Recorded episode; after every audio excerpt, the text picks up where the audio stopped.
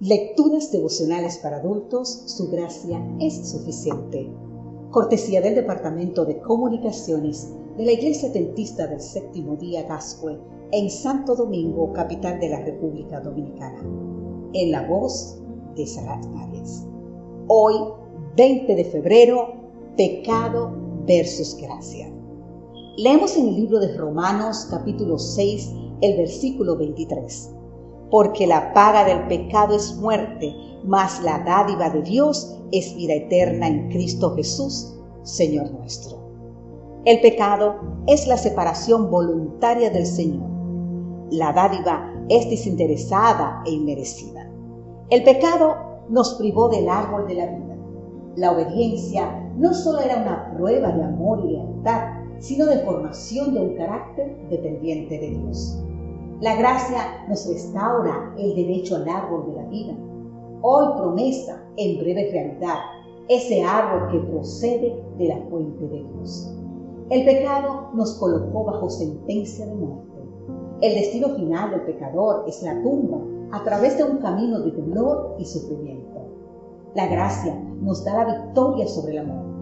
El don de Dios es ofrecernos vida y en abundancia. Te invito a leer en el libro de San Juan capítulo 10, versículo 10.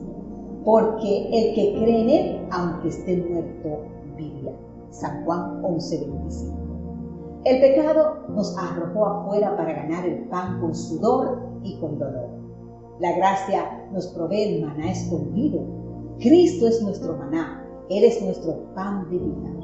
El pecado nos robó nuestro dominio, pasamos de gobernantes del mundo a esclavos de Satanás. La gracia nos dará autoridad, las naciones, ya que Dios restaura nuestra dignidad. Hoy somos parte del reino de la gracia y en breve seremos parte del reino de la gloria, que desmenuzará y consumirá a todos estos reinos, pero Él permanecerá para siempre. Invito a leer el libro de Daniel, capítulo 2, exactamente el versículo 44. El pecado nos dejó desnudos, física y espiritualmente. Nos quitó la inocencia y el pudor, nos trajo culpa y vergüenza.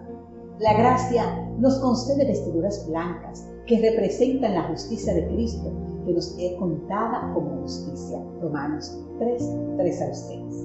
El pecado nos alejó de la presencia de Dios. Adán y Eva se escondieron y nosotros frecuentemente hacemos lo mismo. Pero, querido amigo, querida amiga, ¿a dónde iremos?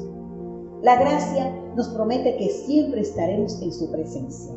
El Señor nos busca, no para condenarnos, sino para darnos otra oportunidad y asegurarnos que un día viviremos para siempre con Él, como nos dice en 2 de capítulo 1, los versículos 7 al 10.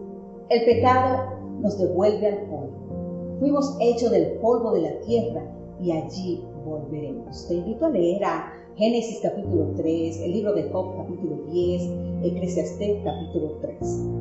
La gracia nos coloca en el trono de Dios para reinar con Él. Ahora bien, querido amigo, querida amiga, una vez más, gracias, gracias Señor por tu gracia que nos concede todo este bien presente y el eterno.